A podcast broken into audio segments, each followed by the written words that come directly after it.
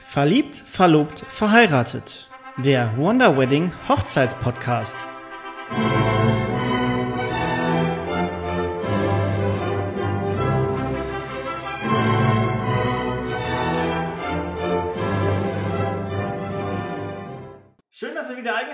Habt. Herzlich willkommen zur neuen Folge vom Wonder Wedding Hochzeit Podcast Verliebt, verlobt, verheiratet. Ich bin Kevin, schön, dass ihr dabei seid. Ich bin Vanessa und auch ich freue mich, dass ihr wieder dabei seid.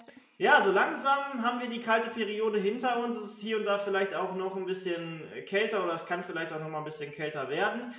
Aber so langsam kommen vielleicht schon die ersten Knospen schon wieder raus und es geht so langsam Richtung Frühling, Richtung wärmere Temperaturen. Die Sonne lässt sich wieder öfter blicken und wir, ja, da kommen schon die ersten Gedanken an, ja, wunderschöne Blumen, blühende Blumen, Sommer, Garten und das ist unser Stichwort. Wir sprechen nämlich heute über sommerliche Gartenhochzeiten.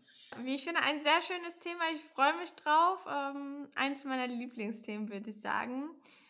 Und ich steige einfach mal direkt ein mit den Locations. Also bei Gartenhaushalten denkt man natürlich sofort an den eigenen Garten, würde ich sagen. Ähm, wer keinen eigenen Garten hat, kann sich, muss sich dabei von nicht abschrecken lassen. Vielleicht hat ein Verwandter, ein Familienmitglied oder ein Freund einen wunderschönen Garten und würde euch den zur Verfügung stellen. Spart das Budget. Ähm, man kann sich auch in Hotels einmieten und dort den Garten nutzen oder andere Locations wie Parks oder botanische Gärten äh, anmieten und dort seine Gartenhochzeit veranstalten. Man muss natürlich bedenken, dass das natürlich das Budget ein bisschen schont, wenn man sagt, ich feiere in meinem eigenen Garten, ich muss mir keine Location mieten, ich habe hier alles schon was, es blüht vielleicht auch ganz gut und ordentlich. Da muss man natürlich auch ein bisschen bedenken, wie groß man feiert. Der eigene Garten reicht vielleicht für 10, 20, 30, ja. 40 Personen. Äh, vielleicht hat ein Freund einen Bauernhof oder vielleicht wo ein bisschen größeres Feld und eine größere Wiese ist, wo man sagen kann, okay, ich, hier kann ich vielleicht auch mit ein paar mehr Menschen noch heiraten äh, oder und feiern.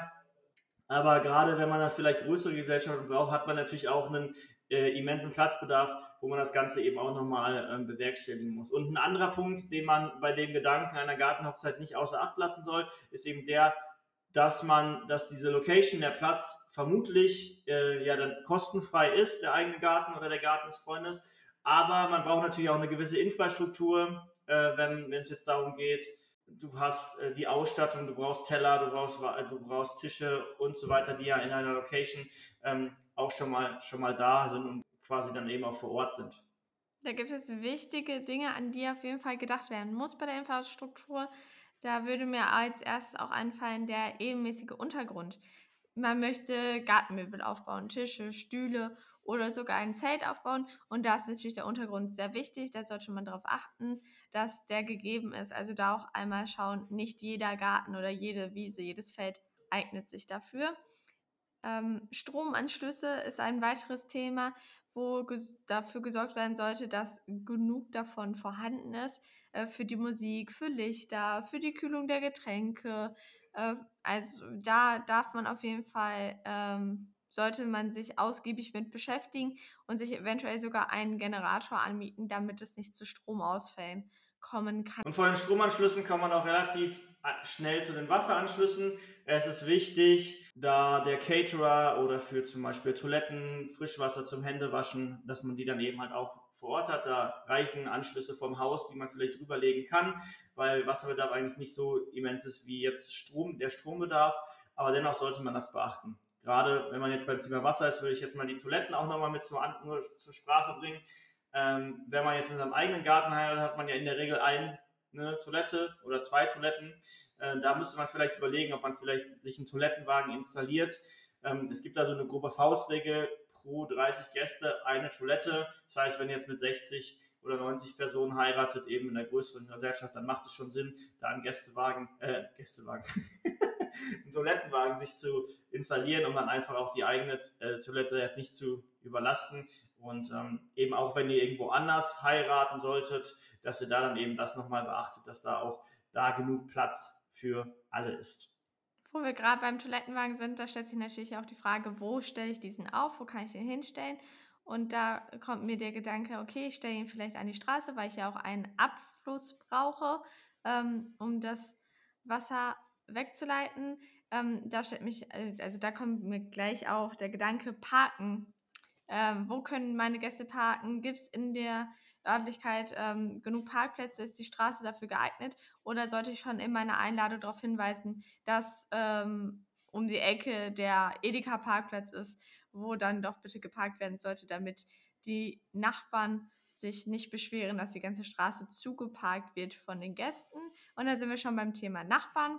Auch da sollte man dran denken, dass man diesen Bescheid gibt, bevor die Feier beginnt. Einmal kurz vorbeischauen, sagen, wir feiern hier heute unsere Hochzeit oder okay, am Tag der Hochzeit ist ein bisschen unwahrscheinlich, ein paar Tage vorher vorbeigehen, sagen, okay, wir feiern unsere Hochzeit, es könnte ein bisschen lauter werden, äh, bitte entschuldigt. Ähm, also da einfach schon mal den Stress mit den Nachbarn im Vorfeld vermeiden. Und eventuell mögt ihr eure Nachbarn und ladet sie einfach auch gleich mit ein. Das klappt natürlich, wenn man jetzt im eigenen Garten heiratet, dann, dann gehört das vielleicht auch dazu. Aber wenn man jetzt im Garten von Freunden und so weiter oder Verwandten heiratet, kann das natürlich ein bisschen, bisschen schwierig sein, die Nachbarn dann eben einzuladen.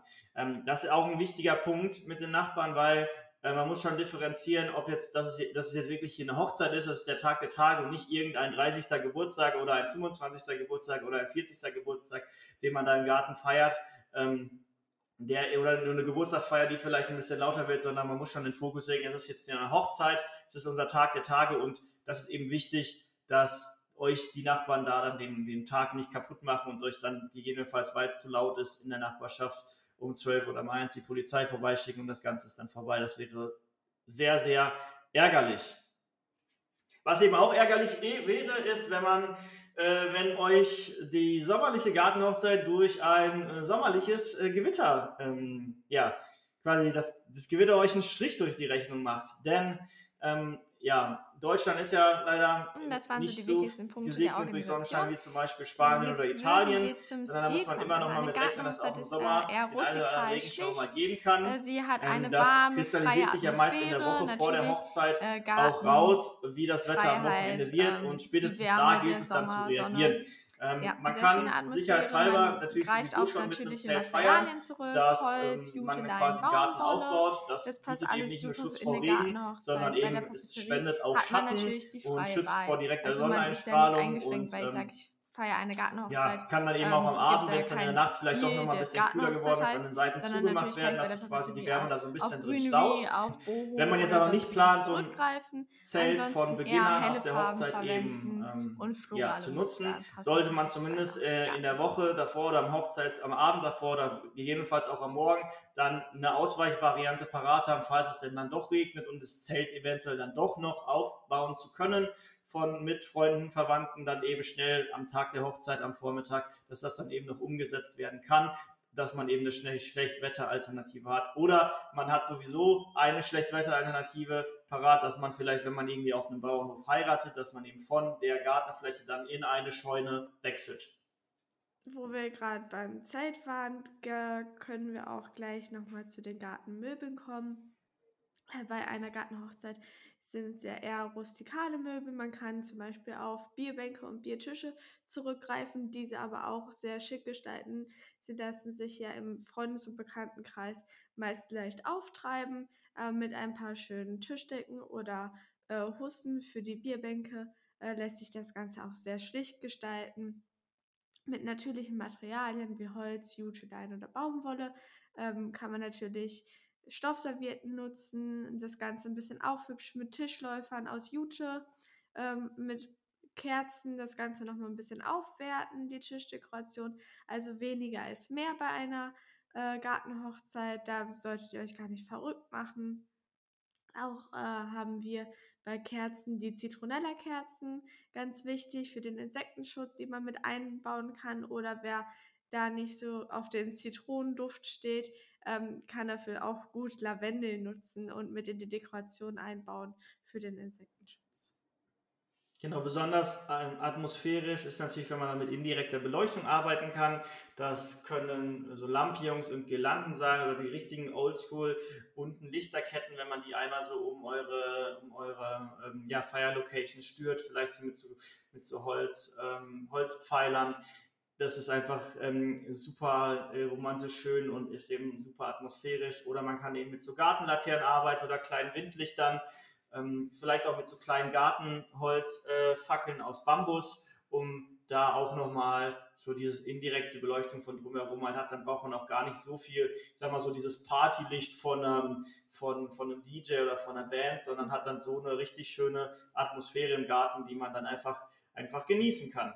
Wo wir gerade bei den ähm, Fackeln sind, da achtet natürlich auch drauf, das ist offenes Feuer, da müsst ihr vorsichtig sein, auch beim Brautkleid. Ähm, sollte vielleicht nicht zu ausgestellt, zu breit sein, sondern eher ein leichtes Kleid, ein Sommerkleid, wo drin ihr euch gut bewegen könnt und nicht gleich überall aneckt mit eurem riesen Reifrock im Garten. Also da ein bisschen drauf aufpassen. Ansonsten solltet ihr natürlich auch ähm, flache Schuhe dabei haben, um nicht mit euren High Heels im Rasen stecken zu bleiben. Ähm, beim Brautstrahl, äh, Brautstrauß ähm, auf farbenfrohe Blumen zurückgreifen, die sehr sommerlich sind. Äh, auch in den Haaren äh, sehr gern gesehen bei Gartenhochzeiten. Äh, Haarschmuck aus Blumen oder Blumenkränze, was natürlich auch immer einen sommerlichen Flair mit ausstrahlt. Ja, vom Brautkleid jetzt zu den zur Kleidung der Gästen oder auch die Kleidung vom Bräutigam. Der kann natürlich dann auch einen, ähm, vielleicht einen etwas legereren äh, Anzug äh, tragen, dass man jetzt vielleicht nicht noch Gilet, Weste, Zwirn und alles, sondern einfach äh, Hemd, Krawatte und, und ein Sakko oder vielleicht sogar ohne Krawatte, vielleicht mit einer 7 8 Hose unten, äh, die dann eben über dem Knöchel aufhört, vielleicht auch in, nicht klassisch in einem richtig satten Schwarz oder dunkelblau, sondern ähm, vielleicht auch in, vielleicht mit so beigefarbenen Akzenten, die dann einfach so ein bisschen mehr zu diesem Sommer, so ein bisschen diesen legeren äh, Stil dann halt eben haben. Das gleiche gilt auch für die Gäste, dass man das dann auch schon auf der Einladung vielleicht als Dresscode mit auf den Weg gibt, dass das Ganze eben eine sommerliche Gartenhochzeit wird. Deshalb gerne auch legere Sommerkleider bei den Damen oder für Herren kein Anzug mit Schlips, sondern ähm, ja, Poloshirts und Chino. Ähm, was natürlich dann auch ganz gut zu dem ganzen Setup passt. Und auch bei den Frauen äh, müssen es dann nicht zwangsläufig hohe Schuhe sein, sondern vielleicht einfach ja ganze flache äh, zum Beispiel gepflegte ähm, oder bei den Herren legere Sneaker, die dann auch super zur Szene passen. Wir hoffen, dass wir euch dann Einblick geben konnten und euch ein bisschen Inspiration für eure Gartenhochzeit liefern konnten. Wir haben das Ganze auch nochmal in einem Blog zusammengefasst, den findet ihr bei uns auf unserer Website www.wonder-wedding.eu. Dort äh, swipet ihr einfach, äh, klickt euch durch äh, zum Hochzeitsblog. Da sind auch noch andere Stile und andere Locations nochmal vorgestellt. Aber da seht ihr auch nochmal ein paar Bilder zu, ähm, zu einer Gartenhochzeit. Und wir freuen uns, wenn ihr uns da einen, ja, einen Kommentar hinterlasst. Abonniert gerne diesen Podcast, schickt uns, äh, bewertet uns hier positiv und folgt uns gerne auch auf Instagram. Da tauschen wir uns auch nochmal zu dem Thema Gartenhochzeit und generell das Thema Hochzeiten aus und freuen uns, wenn ihr da mit dabei seid. Nächste Woche Donnerstag kommt unsere nächste Folge. Schaut dann gerne, klickt dann wieder rein. Und bis dahin, auf Wiederhören. Ciao, ciao.